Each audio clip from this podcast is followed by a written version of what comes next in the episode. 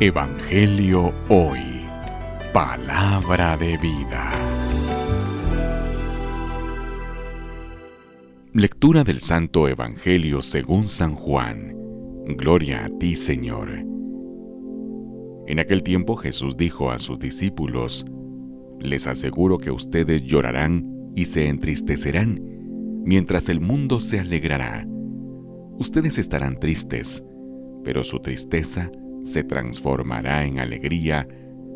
Cuando una mujer va a dar a luz, se angustia porque le ha llegado la hora, pero una vez que ha dado a luz, ya no se acuerda de su angustia, por la alegría de haber traído un hombre al mundo. Así también ahora ustedes están tristes, pero yo los volveré a ver. Se alegrará su corazón y nadie podrá quitarles esa alegría. Aquel día no me preguntarán nada.